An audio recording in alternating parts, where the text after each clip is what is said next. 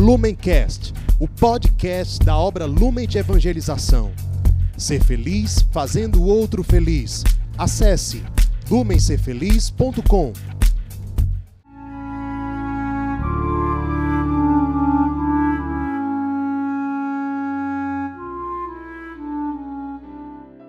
Os santos são sinais da presença do ressuscitado na história. Hoje, dia 1 de novembro, celebramos todos os santos. Importante dizer nesse início que no Brasil, quando o dia 1 de novembro não cai no domingo, a solenidade de Todos os Santos é transferida para o domingo próximo do dia 1 de novembro. Dito isso, por que a igreja celebra todos os santos ao mesmo tempo? Basicamente para que nós meditemos profundamente sobre o valor e a importância da santidade. Ao contemplar a vida dos santos, nós precisamos lembrar que todo ser humano, nós todos, somos chamados à santidade. O próprio Cristo deixa isso claro no Evangelho quando em Mateus capítulo 5, versículo 48, ele diz: Sede perfeitos como o vosso Pai do céu é perfeito. São Paulo vai na mesma linha quando ele afirma na primeira carta aos Tessalonicenses, capítulo 4, versículo 3: Esta é a vontade de Deus, a vossa santificação. Hoje é dia de nós lembrarmos, fomos criados para sermos santos. E ao olhar para a vida de tantos santos, nossa reação deveria ser como a de Santo Agostinho durante o seu processo de conversão, quando ele, meditando sobre a vida dos santos, disse: Se estes e estas venceram o mal, viveram santamente, por que não o posso também eu? Por que não posso também eu? Que cada um de nós faça essa pergunta hoje, independentemente da situação em que cada um se encontra, do contexto de cada um. Lembremos, há santos de todos os tipos. Há santos adolescentes, como é o caso de São Tarcísio, de Santa Inês, de Santa Maria Gorete. Há santos jovens, como é o caso de São Domingos Sávio, São Luís Gonzaga. Há pais de família, como é o caso de São José, Santo Amadeu de Saboia, mães de família, como é o caso de Santa Mônica, Santa Brígida, Santa Francisca Romana, santos operários, como é o caso de São Geraldo, Santo Isidoro o próprio São José, pai adotivo de Jesus, santos que foram empregados, é o caso de Santa Germana, São Martinho de Lima, que eram empregados domésticos, santos que eram pobres, mendigos, como é o caso de São Roque, de Santo Aleixo, São Crispim, santos que foram professores, como São João Batista de La Salle, São Marcelino Champagnat, santos filósofos como São Justino, Santo Agostinho, Santo Anselmo, Santo Tomás de Aquino, santos que foram advogados, como é o caso de Santo Ivo, São Cotardo Ferrini, santos médicos como São Cosme e Damião, São Lucas, Santo Antônio Zacaria, São José Moscati, santos que foram magistrados como Santo Ambrósio, São Thomas More, santos militares como São Cornélio, São Maurício, São Sebastião, São Floriano, santos que foram reis ou rainhas, como São Luís de França, São Fernando de Castela, Santa Matilde, Santa Isabel de Portugal, enfim, muitos santos e em todas as condições, ricos, pobres, homens, mulheres, santos que desde a sua infância já eram puros de coração, já viviam uma profunda fé cristã, santos que se converteram já na vida adulta, alguns até na velhice. Enfim, seja qual for a nossa situação, nós somos chamados à santidade. Hoje é dia de contemplarmos esses que foram canonizados. E o que significa o ato da igreja de canonizar alguém? explica o Catecismo da Igreja no número 828. Ao canonizar certos fiéis, isto é, ao proclamar solenemente que esses fiéis praticaram heroicamente as virtudes e viveram na fidelidade à graça de Deus, a Igreja reconhece o poder do Espírito de Santidade que está em si e sustenta a esperança dos fiéis, propondo-lhes os santos como modelos e intercessores. Os santos e as santas sempre foram fonte e origem de renovação nas circunstâncias mais difíceis da história da Igreja.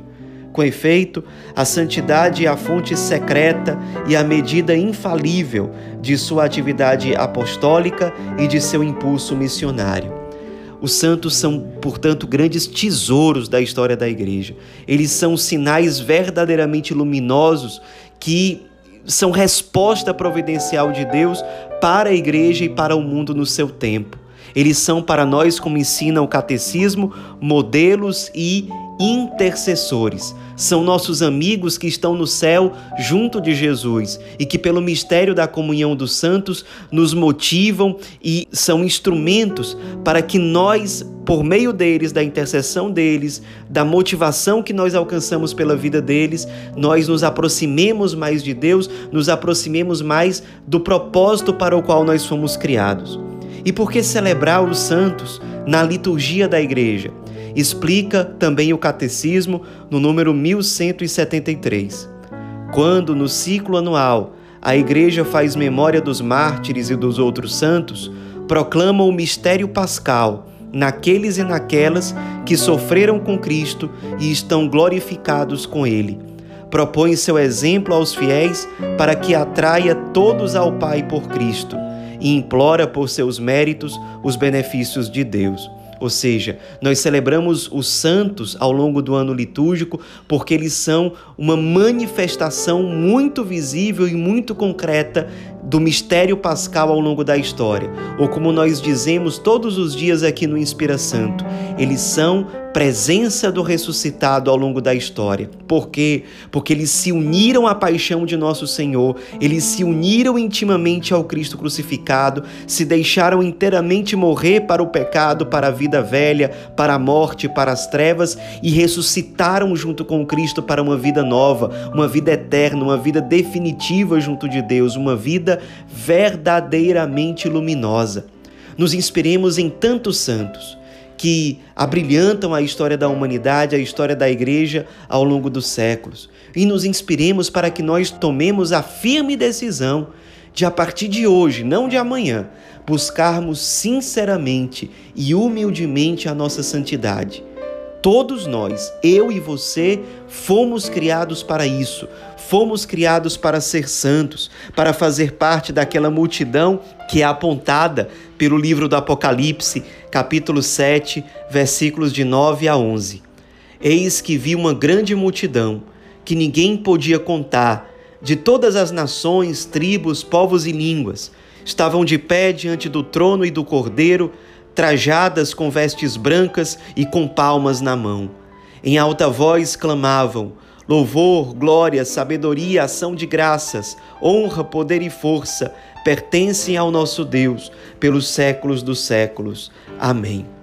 A igreja enxerga nessa multidão que participa da ressurreição de Cristo os santos, aqueles que foram lavados pelo sangue do Cordeiro, que se uniram intimamente ao Cordeiro imolado e com ele ressuscitaram para uma glória definitiva, uma glória que aponta para o Pai. Eles glorificam eternamente o Pai que está nos céus, por meio da sua vida configurada à vida de Cristo nos inspiremos e tomemos a firme decisão de abraçarmos hoje, a partir de hoje, a nossa santidade.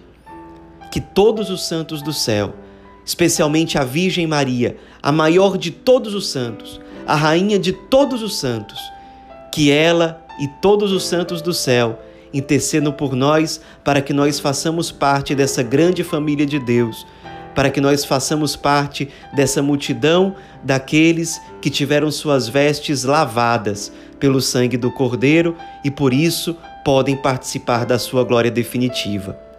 Todos os santos de Deus, rogai por nós.